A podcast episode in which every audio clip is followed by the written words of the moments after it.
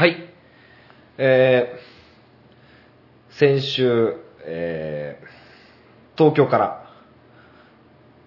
ピックボーイさんが、えー、三条に来て、えー、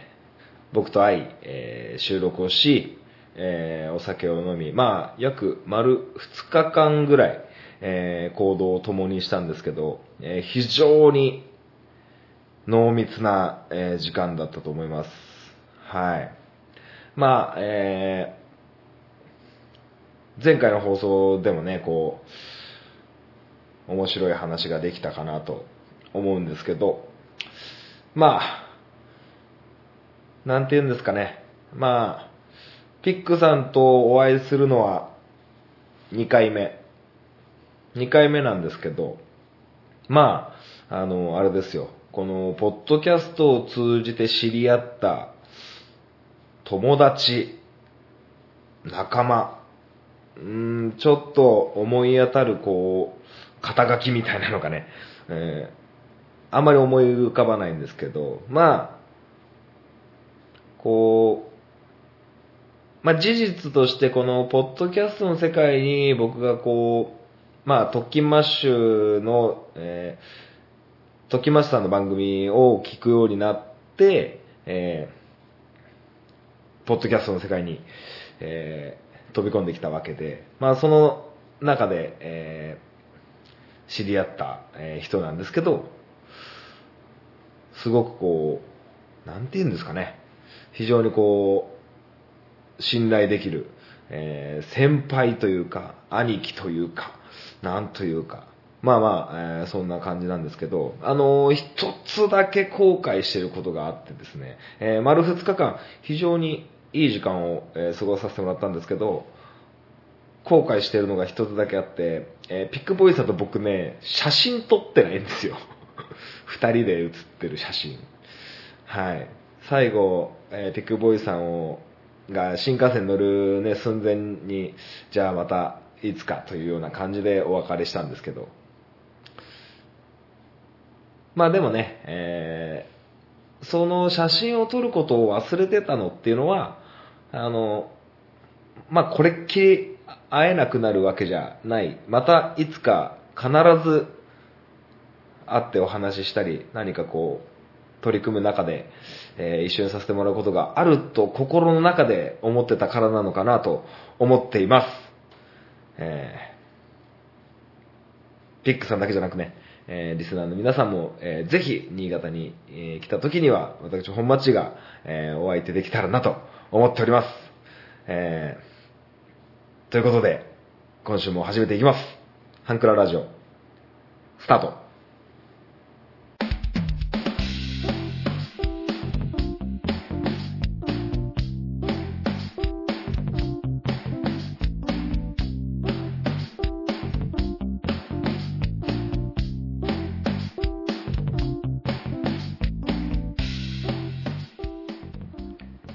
ートポッドキャスティング、ハンクララジオ、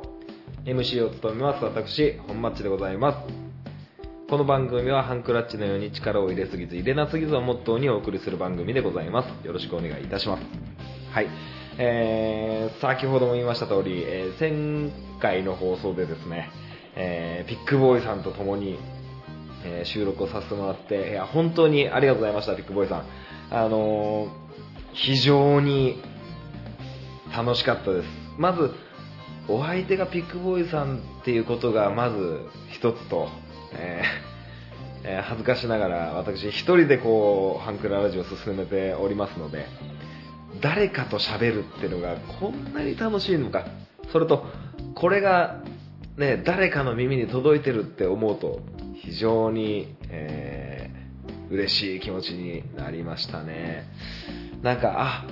ラジオやってるわって感じに、えー改めてなりましたね。はい。まあ、えーっと、実際はピックボーイさんは、えっと、金、土、日と新潟の滞在で、えーまあ、金曜日は、えー僕はまあお仕事してたんですけど、まあ、ピックボーイさんは、えー新潟観光を、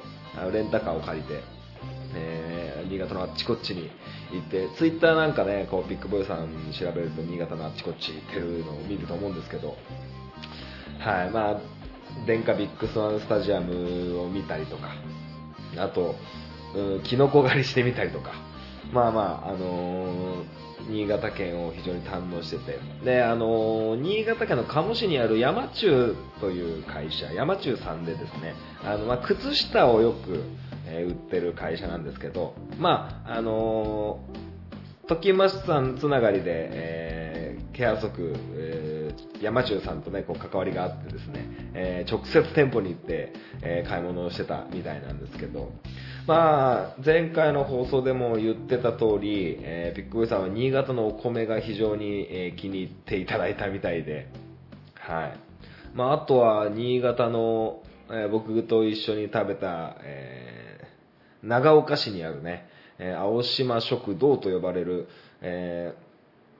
ーまあ、古くから、えーやってるラーメン屋さんなんですけど、えーまあ、生姜、生姜ですよ、ジンジャーですよ、ジンジャーを効かした、えー青島ラーメン、えー生姜醤油のラーメンなんですけども、非常に気に入っていただいて、本当はですね、あの、僕の住む、えー三条市、えーお隣さんは燕市という、えー町にある、えー背脂系の、えーラーメンを食べていただこうと思ったんですけど、まあ、ちょっと時間もあるし、えー新潟の背脂ラーメンとか、えー長岡のね、こう、その生姜醤油ラーメンとか、こう、いろんなラーメン食べてほしいなと思って、えーわざわざ長岡まで、えー足を運んだわけなんですけども、はい。まあ、あのー非常にね、ピックボーイさん元気な方でですね、えー僕もパワーもらって、えーいろんなお話させていただきながら、え非常に楽しい時間でした。なんか、うんと、ビッグボーイさんは東京の方なんですけど、うーんと、僕はなんか、ピックボーイさんが、まあ、要は旅行で新潟に来てくれたのに、僕が、ね、えーこう、案内したりとか、えーしたような形になるんですけど、なんか逆に、ピックボーイさんがいたことで、僕も新潟を改めて旅してるような感じ。だから僕もなんかすごく旅行気分になっ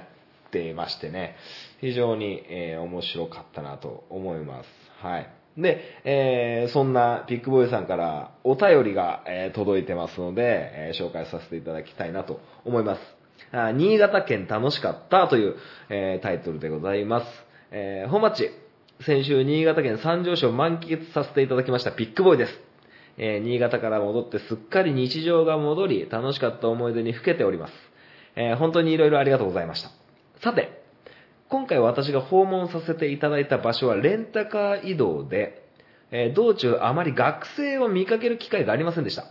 えー新潟県の自動車免許のない高校生たちはどうやって移動し、えーどこでデートしているのでしょうか、えー冬は雪も積もりますし、新潟県の学生における愛の育み方を教えてください。えまた、季節が巡ったらお会いしましょう。えそうそう。リスナーの皆様へ、奥さんのミランダ母さんにお会いできました。癒し系のイメージ通りでした。通りの方でした。えー本町は末永くお幸せに、また美味しいお米食べに行きます。ピックボーイ。ということで、ありがとうございます。ありがとうございます。えーっと、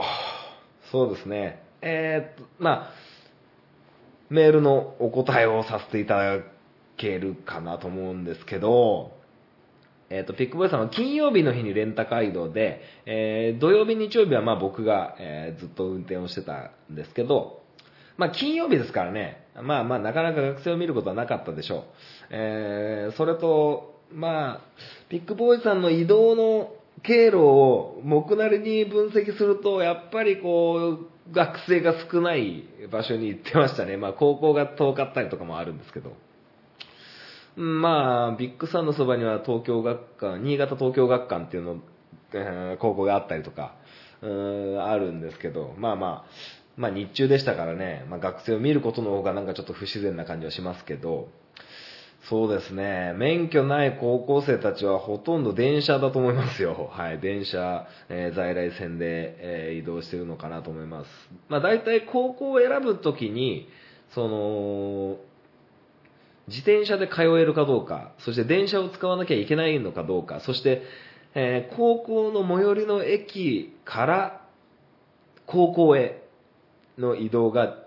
どうなるかっていうことかなと思います。まあ僕は三条市から長岡市に電車に乗って、えー長岡の駅を降りて高校までは歩きか自転車でしたね。はい。だから、あの、置きチャリ、えー置き自転車、要は、あのー高校のところで、高校と駅の行き来に自転車、そして自分家から駅までの自転車。で2台仕様で毎日朝、朝夕と、えー移動してる感じなんですけど、どこでデートしてるのでしょうか、えーっていう感じなんですけど、えっ、とね、僕にはわからん。うん、わからんよ。だってね、高校の時は彼女もいなかったし、中学生の時に付き合ってた彼女なんか、学校終わって一緒に帰って家まで送るぐらいなもんでしたからね。うん。まあ、あと授業中手紙回すとかそんなもんじゃないですか。うん。まあでも、デートってなると、まあ大体、まあ新潟市か長岡市に行くんじゃないですかね。うん。やっぱ駅前で、ね、自転車か歩きで移動できるところに行くんじゃないかなと思います。はい。まあ、三条市に限っては、えー、弥彦線っていう、なかなか1時間に1本電車があるかないかみたいなのがあるんですけど、まあそこの、えー、2駅ぐらい、えー東三条駅という駅から、えー燕三条駅という、えー新幹線も止まる駅なんですけど、そこまで移動する感じがあって、で、そこから、あの、イオンがありますから、えーイオンに行ってデートすると思います。はい。イオンでデートしてるんじゃないですかね。そして新潟市にも行っても、新潟市は駅前に、まあ伊勢丹とかね、えーあるし、うん、それこそね、バスセンターのカレーもその辺にあるし、えーちょっとバスに乗ればね、えー大きなイオンがありますからね。はい。多分、新潟県の高校生、えーイオンで育んでると思いますよ。イオンで。カル、カルディとかでコーヒー飲んでんじゃないでしょうかね。はい。でね、冬は雪も降りますしって言いますけど、あのー東京の方がね、どう思うかわかんないですけど、ちょっとぐらいの雪なら結構チャリンコ漕ぎますよ。自転車使いますよ。寒いですけどね、もちろん。もちろん寒いですけど、うん、あのー自転車乗りますよ。僕は高校1年、1年から2年ぐらいの時に、2年ぐらい、1年から1年の後半ぐらいに、えー原付バイクの、あのー免許も取りまして、そっからはほとんど原付です。原付で移動してましたね。はい。だからなんだろう。非常に、えーこのメールをいただいて、俺、免許ない時にデートとかあんまりしたことない。どうしようって思いましたけど。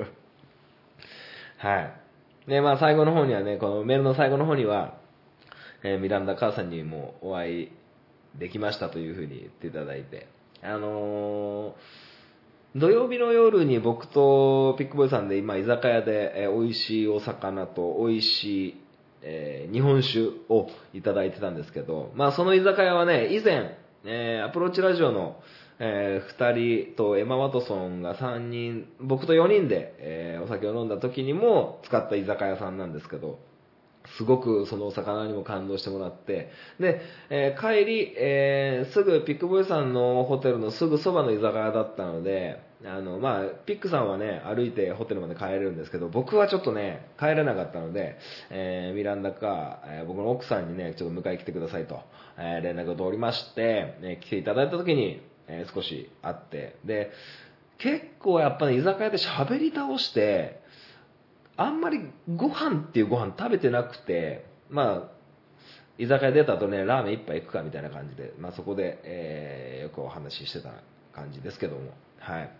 まあ、癒し系のイメージ通りっていう風なことをね、ミランダカーに言ったらですね、えーピックさんは、あのー何を見てるんだと。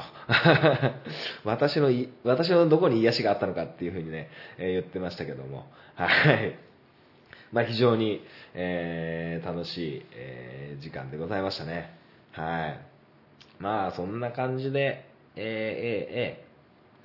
非常に良かったかなと思います。はい。ありがとうございます。まあ、ピックボーイさんとはね、えー最初の冒頭でお話しした感じですけど、まあ、ピックさんとお会いするのはもうこれが最後ってことではない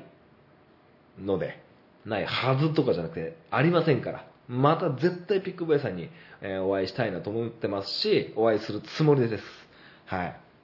うん、そんな感じですかね。まあでも、それでも、写真撮りたかったなって思って、本当それはちょっとね、後悔、後悔というか、えーしてるんですけどね。はい。いや、本当にピックボーイさん、ありがとうございました。あ続きましてね、えーメールいただいております。えーアプローチラジオケンです。ということで。えー本町さん、えー岐阜県からアプローチラジオケンです。えー新潟に行けなくてすいません。えー、りょうさんも行けなくてすいません。えーまたいつの日かお会いできることを楽しみにしてます。ということでね、えーこういうメールがね、えー来ると思ってたんですけど、アプローチの2人から、今回のこのピックさんとのゲスト会、211号の放送を聞いて、えーまあ、りょうさんはね、あの、前回の211号で、あの、行けなくなったと。本当に申し訳ないっていうメールをいただいたんですけど、おかしいぞと。アプローチラジオどうしたと。ケンよ。ケンさんから全然連絡が来ない。変わっちまったなと思って。変わっちまったぞと思って。はい。まあ、そんな感じでね、えー今週いただいてるお便りは、えーピックボーイさんの一通ということでね、えー兄貴は非常に残念でございます。はい。まあまあ、ということでね、あまあ、いろいろありますけども、あの、頑張っていこうと思いますよ。はい。まあでもね、あの、まあ、全然責めてはないですし、あの、勘違いするリスナーの方もいないと思いますけど、アプローチのケンさんはですね、本当ちょっと、あの、自分で、えー会社を始めて、仕事を始めて、えー今軌道に乗るか乗らないかという感じの状況で、えー非常に踏ん張ってます。踏ん張ってますから、あのーそれに関してはね、全然僕ももちろんピックさんも、あのー話してましたけど、まあ、えーこれを乗り切って軌道に乗ったら、え問題ないでしょうという、え安心できる感じなんですけど、まあまあ、あのまあ心配なことはありますけど、まあ、ケンさんなら大丈夫でしょうと、えーケンさんのことを可愛がってくれる、あのー周りの先輩方が大勢いるようですし、えーその辺には心配してないです。だから、あのーアプローチラジオの2人がね、えーまたラジオを始めたこともありますし、あの軌道に乗ってくるのは、えまあ、時間の問題かなと思ってます。だからね、またそうなった時に、あの、またピックさんも含めて、えお会いして、えいろんな楽しいことをやっていけたらなと思っております。はい。だから、えーリスナーの方には、また、いつか、えー皆さんで楽しくおしゃべりしてるところを、えー聞いて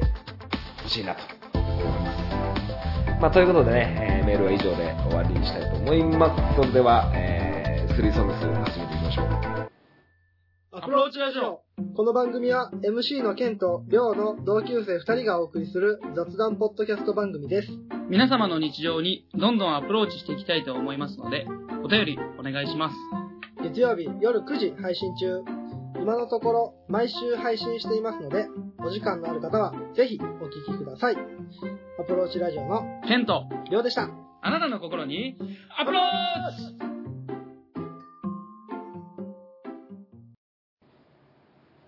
スリーソングス。このコーナーは、トンボ制作委員長が、このように生み落とした、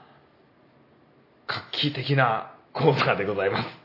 えー、私、本町がですね、えー、あるアーティストを一組選びまして、えー、そのアーティストさんの楽曲を3曲、えー紹介していくコーナーでございます。えー、そうですね。前回、かりゆし58をビッグボーイさんと一緒にさせてもらって、えー非常に、あのーなんていうんですか、やっぱり僕一人で喋ってスリーソングスを紹介してると、あのー僕の見解のみで、えーお送りすることになるんですけど、やっぱりこう誰かとおしゃべりしてな、して、えーしながらやっていくと、非常にまた、えー一味も二味も違く、そして厚みのある、えー感じになったのかなと思います。はい。そして、えー制作委員長からまた、えーメールいただいております。ありがとうございます。えー本町さんこんばんは、トンボです。前回のピックボーイさんゲスト会聞きました。えー日本のご飯の話や夫婦のルールの話、えー、かりゆし58に対する思いもたくさん聞けて、神回と言ってもいいくらい面白かったです。また機会があったらぜひやってほしいなと思います。さて、今回スリーソングさん、スキマスイッチですね。またまた参加します。えースキマスイッチはなんと言ってもボーカルの大橋さんの歌声が好きですね。えーあの柔らかくて透明感のある高めの優しい歌声はとても憧れます。そんなスキマスイッチの中から選んだスリーソングスはこちらです。え1曲目は、奏でです。えーこの曲はスキマスイッチを代表する曲の一つと思います。えーこの曲を選んだ理由は普通に聴けば付き合っている彼女がこれから遠距離になってしまうという恋人との別れを、別れを作った曲です。しかし、自分に娘が生まれてからどうも父と娘、今まで育ってきた娘が親元を離れて独り立ちする瞬間を歌った曲にも聴けるようになってきました。えーいつか来るであろうその時の場面を妄想して勝手に切なくなってます。えーこの曲の歌詞で、君が僕の前に現れた日から何もかも違く見えんだ。朝も、朝も光も涙も歌う声も君が輝きをくれたんだというところが父目線でとても共感できて好きになったので選びました。え2曲目、えー飲みに来ないかです。えーこれは付き合ってる彼女と喧嘩して謝りたいけど意地を張ってしまって謝らない。えー喧嘩も10日経過して普段は占いなんて見ないのに、えーそれを見て結果、凹んだり、他の男に取られてるんじゃないかと心配したりと、そんな曲です。スリーソングスで時々話題になるめめしい歌、略してめめ歌、スキマスイッチ編。として選びましたと。めめ歌いいですね、めめ歌。え3曲目は回想パズルです。この曲を聴いたとき、最初は何か違和感がありました。例えば、サビの出だしが、今僕が紡いでいく言葉のかけら。で、僕ノートという曲の歌詞とメロディーそのままなのです。えーその違和感の正体は、この曲は、えー愛は勝つでおなじみの KAN さんがスキマスイッチでこれまで出した曲の歌詞とメロディーをそのまま使って繋いだ曲だったのです。その曲20曲以上。なるほど。それが、あそれで名曲名が回奏パズルなのか、すげーとなりました。それを知ったとき、そこまで感じていた違和感が驚きと感動に変わりました。もはやスキマスイッチがすごいのか、カンさんがすごいのかわかりませんが、音楽を楽しむという、楽しむってこういう方向性もあるんだなと思わせてくれた曲なので今回選びました。な長文になってしまってすいません。ではではまたおやりお便りします。トンボということでありがとうございます。いやー、ほんとこの、トンボさんの音楽に対するこの、なんでしょう、アンテナの張り方っていうのは非常にすごいですね。あの、どの曲でさん、このアーティストでスリーソングスしますよって言っても必ずこう、アンテナに引っ掛けてこう、お便りくれて本当にすごいなと思います。音楽本当、音楽が日常になってるんだなっていうふうに本当思いますね。はい。で、僕は3曲選んだんですけど、まあ、1曲目は奏で、えートンボさんと同じように奏で。この曲は本当代表作ですよね。非常にいいですよね。切ないし。で、あのートンボさんはね、娘さんがいるんでしょう。あのーそういう気持ちになるのかと思うんですよね。僕は、あの小学生にサッカーを教えているんですけど、まあなかなかそういう気持ちになれない。まあもちろんね、自分の子供じゃないですから、あの難しいとは思うんですけど、なんかこう、その OB とかと話したりすると、あ、お前もうでっかくなったなとか、お前がもう社会人か、お前がもう大学入るのか、みたいな話をたまに OB と会ってしますけど、なんかね、自分の子供ではないですけど、まあ、自分の弟みたいな感覚になることはあるんですよね。はい。まあ、全然年なんてね、もう半分以上下だったりしますけど。で、今、僕が教えてる、えー子供の中で、まあ、女の子も数人いるんですけど、もう娘なんて思わないんですよ。やっぱり。それは当然なんですけど、当然なんですけど、可愛くないってわけじゃないんですよ。ないんですけど、あの、サッカーっていう、あの、僕のね、あの、フィールドの中では、女子供関係ねえんですよね。はい。あの、男の子と同じように女の子にも言いますし、あの、一緒にね、対戦した時はね、あの、怪我しない程度に手加減はしますけど、あの、女の子用のプレーとかっていうのはしないんでね、あの、いざとなったら本当ね、足削ってやろうぐらいな感じなんでね。まあ僕も自分に娘ができたらそういう風になっちまうのかなと思って、まあそれがね、悪いとかじゃなくて、うん。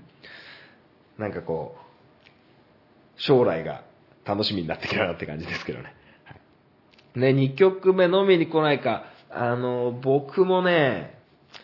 謝るの苦手なんですよ。もう完全に僕が悪いって思わないと謝れなくって。うん。いや、お前も悪いじゃん、みたいな。お前の言い方も悪いじゃんとか、そういう風になっちまって、あの、完全に謝ることはできないね、難しいですけどね。まあでも僕は今の奥さんとは喧嘩っていう喧嘩は多分してないと思うんですよ。僕が気づいてないだけかもしれないですけど。はい、基本的に僕はあんまり怒らないんで、怒られることが多いんでね、あの、靴ちゃんと並べなさいみたいなね。とかね。はい。で、階層パズル、僕知らなかったです。この曲。はい。で、ちょっとごめんなさい。あの、まだこの曲チェックできてなくて。あの、僕のとね、僕好きな曲なんで、あの、聴いてみたいと思います。はい。で、僕の2曲目は、愛。愛ってこの、ラブの愛じゃなくて、な、何の愛なの？あれ。藍色の愛かな？あの、非常にこう、片思いの歌を歌って、めめ歌です。愛もめめ歌。はい。これもめめ歌だと思うんですよ。で、あのー僕がね、めめしい歌好きっていうのはね、あのー皆さんご存知だと思うんです。だから、あの、ミスチルとか、えバックナンバーとか、めちゃくちゃ好きなんですけど、あのーうん、うーん、愛、いい歌、アイスクリームシンドロームっていう歌もあるんですけど、これもなかなかのめめ歌で、はい。で、もう一個最後僕の3曲目、これもめめ歌になるのかって思うんですけど、あのーガラナっていう歌があるんですよ。ガラナっていうのは、何なんだろうあれ。果実かなあのーよくコーラとかに入ってる 成分なのかななかガラナっていう歌があって、あのー非常にアップテンポでいい曲なんですけど、まあ、その中で、あのもう何回恋してんの？諦めて素通りしてっていう歌詞があるんですよ。この曲を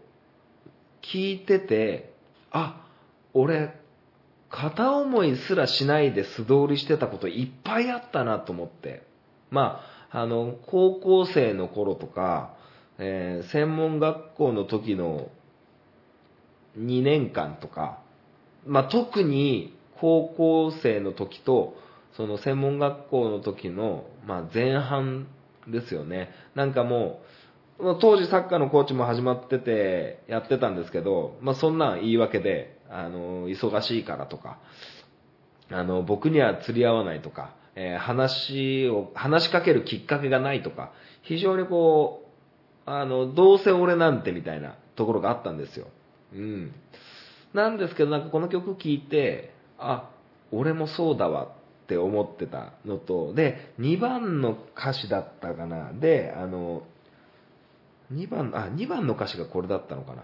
あの、消極的人格を脱ぎ捨てろみたいな歌詞もあって、なんか、この曲を聴いて、あの、ちょっと振られるのが怖くなった。うん、違う。逆。怖くなくなった。なんかこう、その、最後の一歩踏み出す勇気が出る歌で、まあもちろんこれを聞いて、えー告白して振られたことももちろんあるんですけど、あの、うん、なんか、ね、なんか、ちょっと背中を押してくれる歌だと思うんですよね。うん。なんか、まあそういう経験もあって、あ、確かに俺そんな感じで、諦めて素通りしてんなっていう、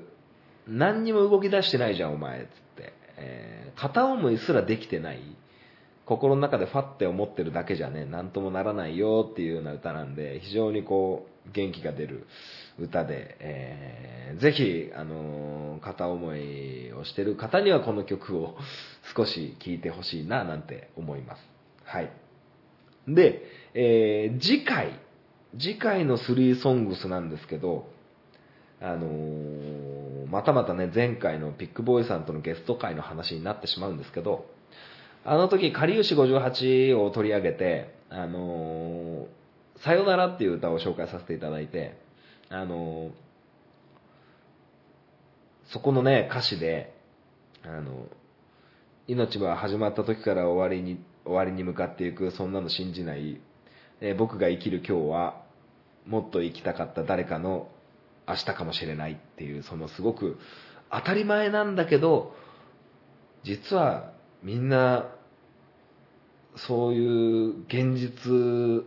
を忘れてっていうか当たり前すぎて気づかないような歌詞があって、あの、すごいいい言い回しだと思ってるんですよ。なので、ちょっとね、毎週毎週、トンボさんがこうメールいただいてるののに、あのー今回、このテーマ、くれないかもしれないんですけど、あの、グッとくる歌詞とか、あの、グッとくる歌詞の歌を紹介します。はい。グッとくる歌詞っていうか、このフレーズってすげえな、みたいな。まあ、例題で言うとさっきの歌だったり、うーんと、あの、以前、世界の終わりを取り上げた時の、えーいつだって物語の主人公はは笑われる方だ。人を笑う方じゃないと僕は思うんだよっていう、サザンカっていう歌の歌詞があるんですけど、これも、僕ら多分普通に知ってたはずなんですよ。まあ僕なんかで言うと、まあドラゴンボールの、ドラゴンボールだったり、ワンピースだったり、えーっと、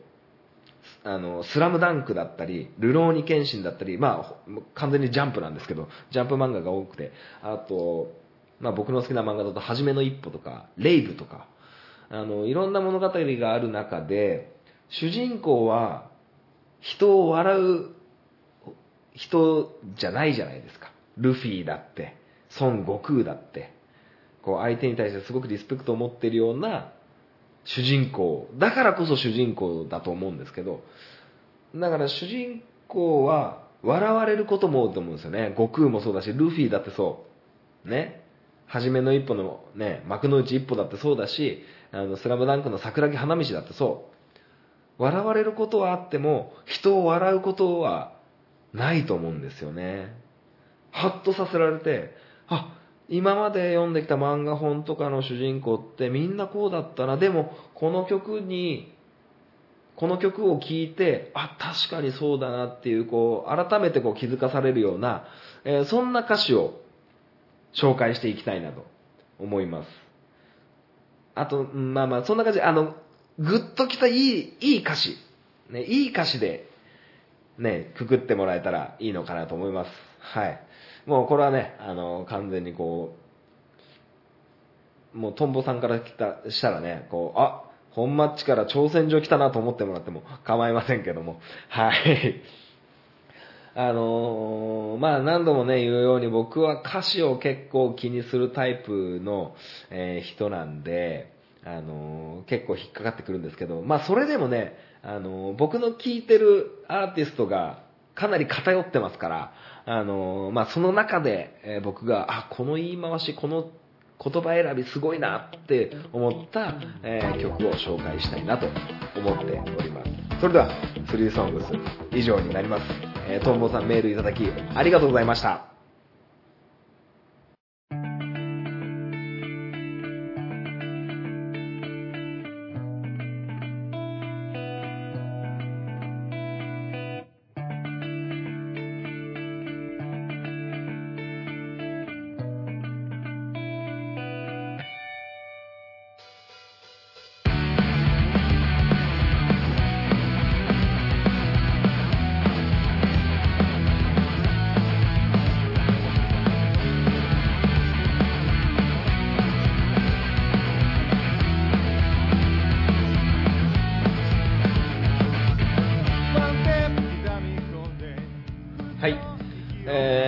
今週の本マッチ FC なんですけど、えー前回の、えーピックボーイさんが来ていただいた時の、えーまあ、211号、えゲスト会、えーピックボーイさん新潟上初上陸という、えタイトルで、えー前回の放送したんですけど、その中で、えちょっと時間がいっぱいになっちゃって、え収録はしたんだけど、前回の配信に載せなかった本マッチ FC があるんですよ。結構いくつもあるんで、えーそれを、えー今回は聞いていただこうと思います。あのーまあ、ビッグボーイさんが、え保育園の保育園に関するお仕事をしてるということもあって、えーいろんなこう話をさせてもらったんですけど、まず、あのー聞き直して、僕がね、こう個人的に聞き直してみたときに、あのピックボーイさんの、えークエスチョンに関して、まあまあ答えは出ないクエスチョンなんですけど、全然尻滅裂な答えを言ってるなっていうことを あの非常に反省しております。それでは、あの、あのピックボーイさんと僕の2人の、えー本町 FC、えーお聞きください。どうぞ。本町 FC! このコーナーは、サッカー大好きな本町がサッカーについてお話しするコーナーでございます。えーピックボーイさんと共にやっていこうと思います。よろしくお願いしますよ。ろしくお願いします。いやいや、あのー日本代表戦も結構復復帰というか、先週の放送からすぐ、カメルーン戦終わってコートジボワール戦もあって、サッカーのね、えーニュースが結構良くなってきてるんですけど、はい今回は、はいピックボーイさんのはい持ち込みテーマということで伺ってるんですけど、はい。かかってこいや。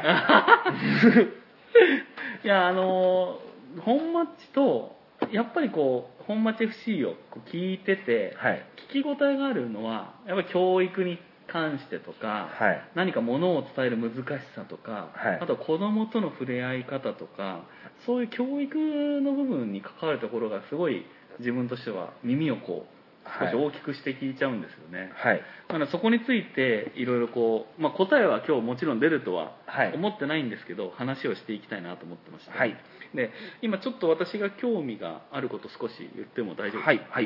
でえっ、と子供私あの保育園の運営をしている会社に勤めてまして、はい。まあ、少なからず保育士さんとかあとは園児さんとこうはい。触れ合う機会はあるんですけど、あの教育って難しいなって、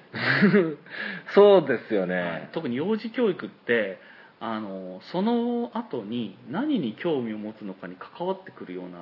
ことが結構あるんですよ。あおのすごく極端な話を言うと絵を描いていて褒められるかもっとこうした方がいいよって言われるかーではい。絵に対するスタンスが変わったりするんですよねはい。でその子にとって絵が楽しいものなのかうまくないと思い込んでしまうものに変わるかあーがすごく分岐点になるんですよなんか潜在意識を植え付けちまうみたいな。そうですでかといってそれをやらなければ評価をされないから道もわからない、はいはい。だからあのだそのいいも悪いも道しるべがなくなっちゃったんです今あ先生たちもどうしていいのかわからないし、はい正解がないですからかといって多様化してる子どもたちに対応せいと言われるわけです、あ。はい。うん、どういうふうに自分たちが成長していってあと教育者はこう指針をこう子どもたちに渡してあげるのが正しいのかなってすごい私の中で今テーマなんですよ、はい。うんで今そ今の説明を言うとすごく長いので、はい。私はそれを武器の持ち方っはい。ていうふうに呼んでるんですよねどんな武器を自分が要はロールプレイングゲームではい。戦士になると剣は使えるけど魔法使いになると剣は使えないわけですよ、はいはいはい。職業に応じて自分の武器が変わってくるんで、はい。そういうふうなのをどういうふうに子供たちを見ながらこう渡していくべきなのかなっていうのを思して話したいなっていうはい。まあ、僕に関すると、まあ、サッカーの話にあもう全然えーなそれでると思うんですけど、まあ、僕がサッカーを教えてる上で、はい。まず一番、あの、忘れてはいけないと思ってるのは、はい。保育園の先生とか、はい。学校の先生とかよりははい。楽だって思ってるんですよ。あななんでですか？あの、僕に関してはサッカーが好きな子がサッカーを教わりに来るんで、はい。そもそもサッカー好きじゃなかったらいないんですよ。ああなるほど。で、保育園とか学校って、はいやりたくないこともさせなきゃいけないいやそうですねはい。から、僕はその点すごく楽させてると、もらってるというか、はい。そこではだいぶ、あの、僕の言葉への影響力とかっていうのは、うん。学校の先生とかよりは、子供に浸透する速度は全然違うと思うんですよね。で、まあサッカーだと、はい。武器の持ち方ってなると、まあ、上手になる。自分だけのオンリーワンのスペシャルワンをどうやって、えー持たすかって言われると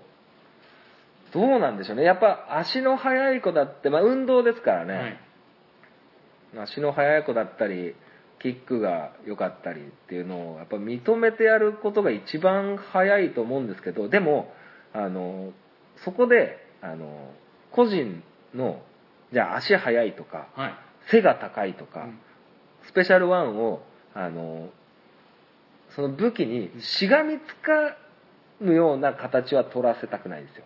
それはバランスバランスというか、あの僕がずっと中学高校、うんうん大学までサッカーすれば、はい。まあ、高校がほとんどの選手がサッカーを離れるポイントだとして、高校まで僕は見てらんないんで、はい。あの見てあげれないんで、はい僕の手から離れた時にはい。別のコーチ別の監督の元に行くわけじゃないですか、そこで戦うためにうん。武器は1本じゃなくて、はい。まあ、剣だったら剣とうん。短剣とっいやそうですよね。無知と槍とうんうん。うんていう風に持たせれるようにしたいなとは思ってるんですよ。それが例えばポジションっていう風にはい。なってくるのってもう少し後なんですか？その小学校でディフェンダーやってたからって別に決まらないですよね、決まらないです決まらないです。あのまあ多く言われてるのは、はい。子供の頃、えーフォワードやってないとはい。プロになれないぐらい、まあ、ゴールキーパーは別かな。うんうん。だからプロのサッカー選手だってあの今ディフェンダーでやってる選手とかは、はい。多分子供の頃フォワードやってた人かなり多いと思うんです。よあそうですか。やっぱ運動能力高いのを前線に置きたいんですよね。やっぱ決めるというはい。ところですかね、大体中学高校からそうやってサイドバックとかうんセンターバックとかコンバートされていくんですけど、はい。だから僕は指導してて、はい。フォワードしかできないような指導はしないようにはしてます。それ何で差がつくんですか？うーんとまあ結局監督の好みみたいなとこもなってくるんですけどあのある程度必要なベースってはい。どこのポジションも一緒なんでだからまあ背が低く立ってセンターバックできますし、うん。足遅く立ってフォワードできるんですけど、はい。そこのそうじゃない土台みたいなうんどこのポジションにあそこのチームに入ったあそこの監督に預かられてそこのチームの所属になった時に、うんじゃあ極端な話フォワードがめっちゃ足速い足速いスピードを売りにしていくチームだったら、うん足が遅いやつはもうそこで落選なんですけど、うんそうじゃなくって、足遅く立ってできるうん何か一つとか、なるほど。なんかこうその監督があサイドバックに一人置きてえなってなった時にはい。すぐ名前呼ばれるような、うんうんフォワードで誰がいいかなあいつだなあいつならそつなくできるなみたいな感じでやってればえそういうふうなあのどの監督のもとに行ってもサッカーを最前線でできるよううん。重宝されるような選手になってほしいなとは思うんですけど、それって何を養っていけばその能力が身につくんですかね？まあのーまあサッカー僕は、僕個人ははい。ゴールキーパー出身なんですけど、はい。でもフォワードもやろうと思えばできるし、はい。ミッドフィルダーだって大変ですけどできますし。この間めちゃくちゃフットサル点取ってた。いやあのやっぱサッカーが好きだから、はい。はいフォワードもやりたいし、はい。ミッドフィルダーもやりたい、うん。ディフェンダーも面白いし、うん。っ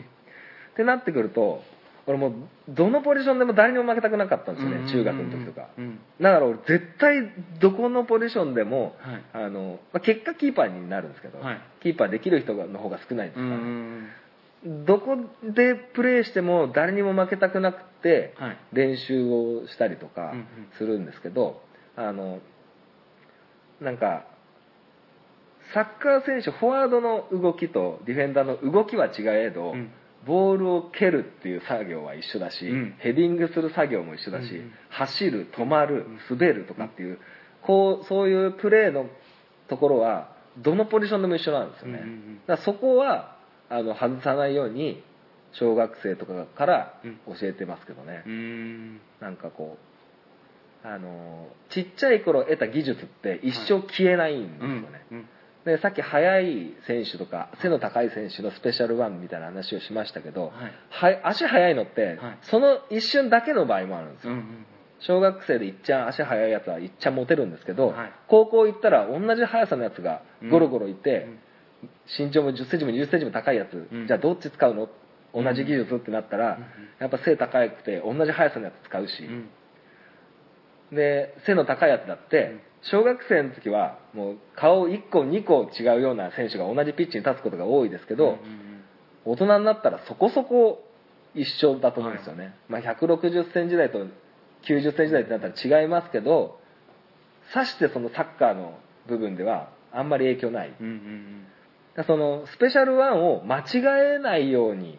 整理するっていうのも一つあるかもしれないですね。今教えててその一番難しいこのタイプっていうとどういうタイプの子が難しいです？えっと多分これ保育園とかも一緒なんですけど、はい。あの夢中にならないやつ。あすごく あのやらされてるかみたいなやらされててるっていうか自分のなんでしょうね。あのまあまあ僕のサッカークラブで言ったら親に生かされてる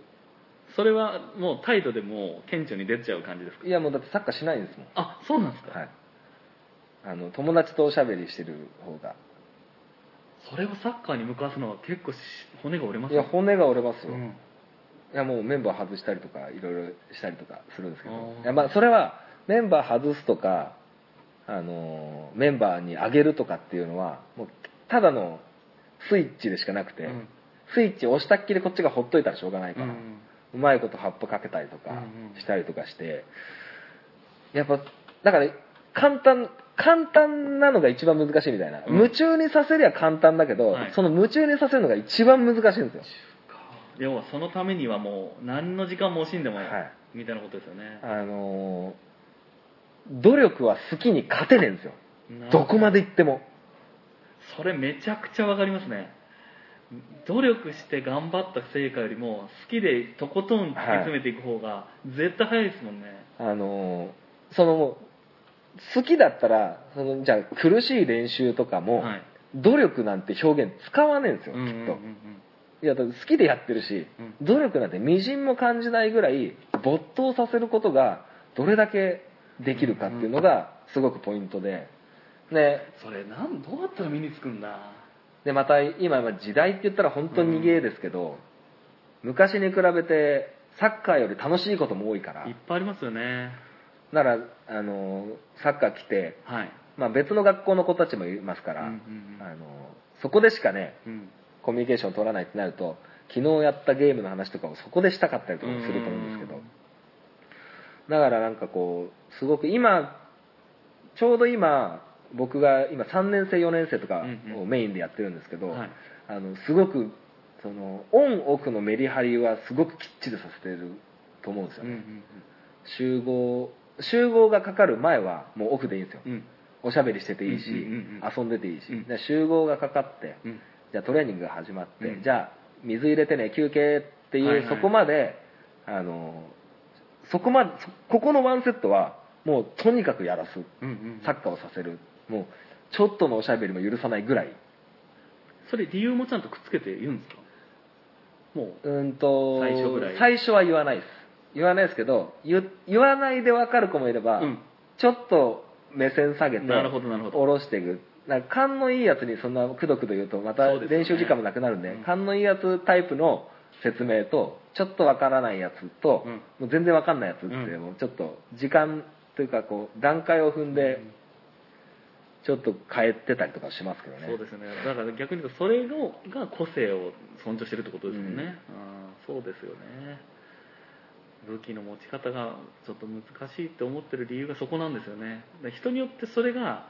めちゃくちゃ得意でうん。やりたいって思ってるようにこっちは見るんだけども本人はその気にならないとか逆に言うとそれややんなきゃ損するよってこっちがうん。なんか分かるじゃないですか、はでもうんそう本人が得たいと思わなければ全くうんなんかこちらもうん。ややらせちゃってる感じになっちゃうんですよね。だから、あのー練習とかをじゃあ試合で負けて、うん。こういう課題が出た、うん。守備の課題が出たってなった時に、守備の練習したいじゃないですか、はい。で守備の練習が全然身に入んねえ時って、はい。あもうここいつら欲してねえなと思って、はいはい。もうとことん攻撃に曲振りしたりしますよ。うーん。でいやまたサッカーって、はい。結局ゴールを目指してはい勝つスポーツなんですそうですね。そこが目的ですもんね。サッカーの目的は、はい。あの試合をするとかじゃなくて、はい。勝つのが目的なんで、はい。そこはもうちょっとぶらさないようにして、うんうんでそのためにはゴールが必要なんですよ、うん。やっぱゴールを使うシュートの練習ってうん。盛り上がるんですよ、うん最終段階だし、目的達成したってことですね。ディフェンダーのところからビルドアップして一回くさび当ててみたいな、そんなあの何でもねえのとかじゃなくって、うん。もう最終的なもうこれぞサッカーっていうところをやるのが一番盛り上がるし、うん。で盛り上がるところから成果も分かりやすいですよね。盛り上がらすといて守備の練習に入った方がなるほど、うん。集中力が。上がったり、はいはい。あのこういう動きをしてほしいって時は、はい。こういう動きの練習をまずして、はい。じゃあ試合になった時にさっきの練習こうだったよねこういう動きしたよね、ちょっと真似してごらんってやったりとか、まあ、そんな感じでやっぱりうん。その子供たちのモチベーションをモチベーションとかやる気スイッチみたいな、うんうん。夢中になるスイッチみたいなのを押してしまえばもうこっちのもんっていう、だからそれを見つけるのがいわゆるうん。自分で武器をちゃんと探して得るために一つはい、第一歩みたいなところですかね。なんかあのやっぱそのいい利益がないとはいその武器を武器として認識できない、だだから三条。三条市。ああ時間来ちゃいましたね。いやこれはもう正解がないし。そうですね。これなないくらでもいけますね。いくらでこれあのえ居酒屋で取ります？やります。いやちょっと答えが出ないんで、まあ、そんな感じでとにかく夢中になるようなことを、あの見つけてもらえたら子供たちはいいのかなと思って、で、まあ、僕はサッカーの部分でじゃあシュートが得意なやつヘディングの得意なやつっていうのをピックアップしてそれを褒めちぎってれば、はい。一つきっかけにはなりやすいと思うんですけど、それはサッカーの話でじゃあ学校とか保育園になったら、遊びの数も多いし、はい。その子の育ってる環境もおのおのね、うんうん各家庭で違うと思うしそこで夢中になるものを見つけるって、なかなか大変だと思うんですよね。しかも今、結構与えてもらう夢中が多い気がするそうなんですよ。そうなんですよ。選択肢の多さが逆に不幸にしてるっていうこともあるんですよね、そこが難しいんですよね。ありがとうございました本当。ちょっともう一回またちょっと、はい。仕切り直して。仕切り直して、はい。ありがとうございます。やありがとうございました。はい。じゃあまた、あの、これはここで切って、はいまあなんか良きところでまた、そうですねあの、続きじゃないですけど、はいこんな熱い話を、はいえーどっかで、えーしたいなと思います。はいありがとうございます、はい、それでは今回の本町 FC 試合終了。楽しんでいただけたでしょうか。あのー本当にお恥ずかしい。全然ピックボーイさんの、えー武器を持たせるにはどうすんのかっていうことに関して、あのー僕が子供の頃絶対に負けたくなくて誰よりも練習したみたいな、えー自慢話もあったりして、非常にあの申し訳ないと思っております。で、改めて、どういう風なもんかなと思って考えたときに、まあ夢中にさせることがね、あの、一番手っ取り早くて、でもそれが一番難しいっていう話をしたんですけど、あの、サッカーのトレーニングに関しては、あの、子供が夢中になるような設定をするっていうのが結構有効かなと思ってます。例えば、キックが上手じゃない選手には、まあ、一本線をバーって引いて、あのまあ、2メートル先にコーンを立てて、えーその横に、横というか、ちょっと奥に、えー5メートル先にコーンを立てて、えーその先には10メートル、15メートル、20メートルっていうコーンを立てて、じゃあ1レベルは2メートル先のコーンだよ。じゃあ2レベルは5メートル、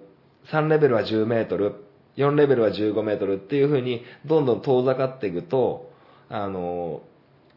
ロールプレイングゲームみたいな感覚になって、一生懸命ボールを蹴るんですよね。はい。なんか、夢中になるっていうことが、サッカーに、サッカーに夢中にはなってないかもしれないけど、夢中になってる中で、自然とボールを蹴ってる。これが、サッカーに夢中とは少し違うのかもしれないんですけど、あの、その時間は、ボールを蹴ることに一生懸命になって、どうやったらあのコーンにボールを当てることができるんだろう、届かすことができるんだろう。いち早く、誰よりも早く、レベル5、最終レベルまで達することができるんだろうって考えることもすると思うし、なんかそういうふうに、あの、夢中になるって、まあどういうことなのかなって、ちょっと思った時に、子供自ら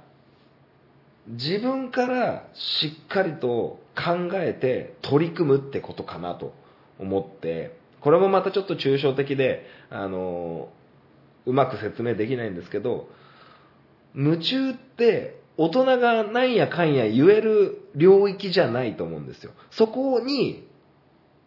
子供が自ら突っ込んでいく。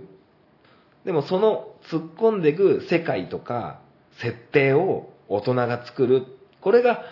コーチの役割かなっていうふうに今ふわっと思いましたけどもね。はい。えー非常に、えー内容の濃い、えー質問だったの、質問というか、ピックさんのテーマだったのに、あのあんまりまとえた答えが言えてなくて、あの、非常に申し訳ないとと思ってるんですけど、まあ、今回の、えーその、ピクさんの話だったり、今僕が話してることで、少しでも何かのヒントになれば、本当に幸いかなと思います。改めまして、えー、本町 FC 終わりたいと思います。小町 FC 試合終了。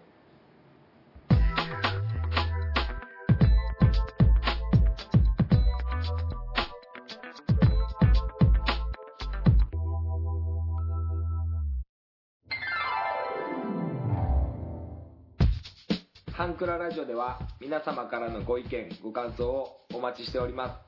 す。メールアドレスは、ハンクラ .h2u.gmail.com です。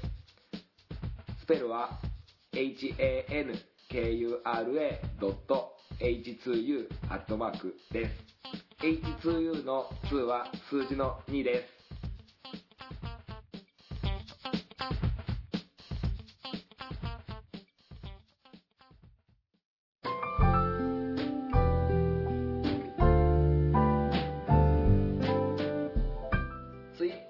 用の方は DM でもご意見ご感想をお待ちしておりますハンクララジオで検索してみてくださいハッシュタグハンクララジオでのツイートもお待ちしておりますハンクラはひらがなラジオはカタカナですみんなでフォローして盛り上げていきましょう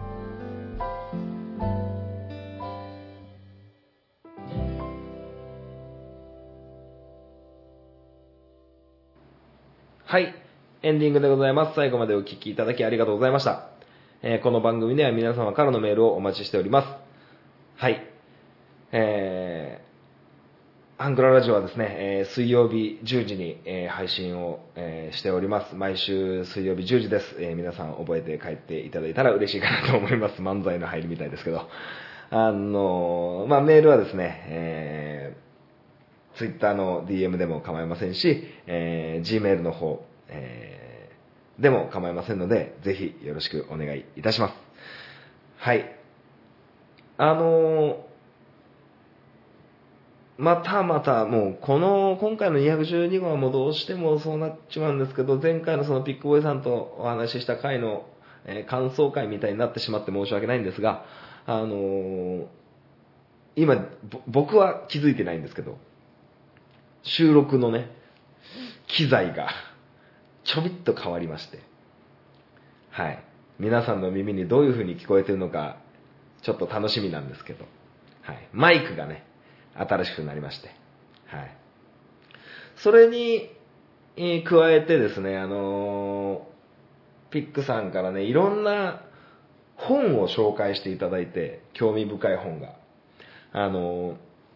これもまたいつか、えーハンクララジオの中でお話できたらなと思うんですけど、あのー最近ちょっと僕勉強熱がめちゃくちゃ高まってて、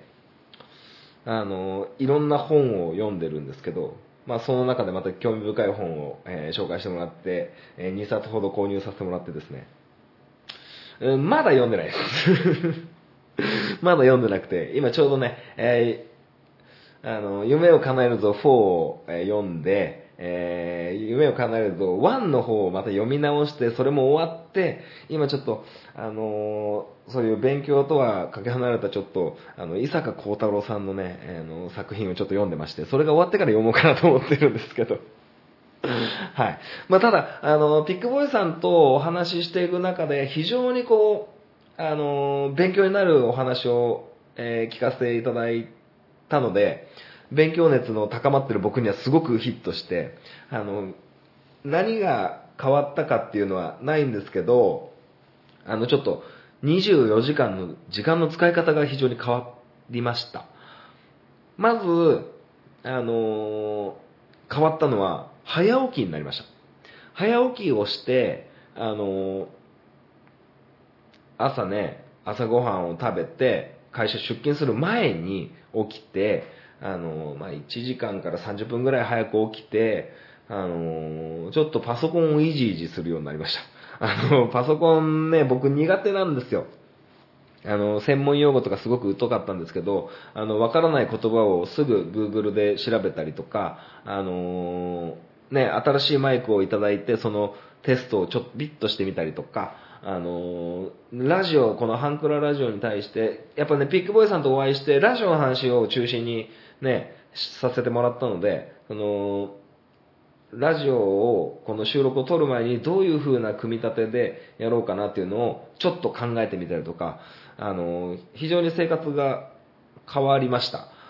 夜も早く寝るようになったし、あの、休憩時間に、あの、今までは携帯ゲームやってた時間を調べ物をする時間に変わってたりとか、えーそういう変化がありました。これがいつまで続くかって言われたらわかんないんですけど、あの、非常に、えー勝手ながらピックボーイさんとお会いしたことで、あの、ね、こう、わからないことをわからないまんまにしない。これ僕が常に子供たちに言ってる言葉だったんですけど、僕が結構そういうパソコンとか、あのー専門用語とか、あのそういうことに結構逃げ腰だったのを奮い立たせてくれるきっかけに、えーなりましたね。はい。なので、結構、野望というか、あって、まあ、ハンクララジオの目標としてですね、まあ、ホームページ作りたいなとか、あの、一曲テーマソング作りたいなとか、あと、イメージ動画作ってみたいなとか、あの、いろんな目標をちょっと立てて、あの、苦手なパソコン関係、インターネット関係が苦手な僕でも、うまくこう、野望を持ってそれに向かって少しずつでも近づいて、え近づけるように努力したいなと思ってます。あの、リスナーの方、いや、実際は本マッチ、ポッドキャストで配信してんじゃんって思っていると思うんですけど、あの、なんかね、こう、変化がないというか、こう、停滞してるっていうか、あの、新しいことに全然チャレンジしてないと思うんですよね、ハンクララジオって。ない、毎回ね、別の内容を話してるんですけど、あの、僕のまあ、日常の話だったり、サッカーのこんなことあったよって話だったり、まあ、それはそれでね、こう、あの、楽しんでる人たちもいると思うんですけど、なんかこう、パソコンでこう編集もしたりするんですよ。苦手とはいえ編集とかはするんですけど、その苦手の中にも、あの結構不便だったりすることとか、わざわざこんな変なやり方してるとかっていうのを整理したりとか、あのーなんかね、こう、少し成長できるように、あの頑張ろうって思ってます。はい。まあまあ、あの、だからこう、新しいことにチャレンジしたり、だからこの、まあ、ピックボーイさんとお会いして、いろんな話を聞かせてもらって、あのーもう助けてもらおうと思って、いろいろ。もうピックさんに限らず、わかんないことはわかる人に聞こうとか、あの、わかるように勉強しようとか、あの、逃げないようにできたらなっていうふうに思って、ちょっとね、頑張ってやろうと思っていますわ。まあ今後ね、どういう風になるかわかりませんけど。はい。ということで、えー、こんな感じでね、今週は終わっていきたいなと思います。皆さん楽しんでいただけたでしょうか？また次回も、えお楽しみください。それでは、またお会いいたしましょう。さよなら。バイバイ。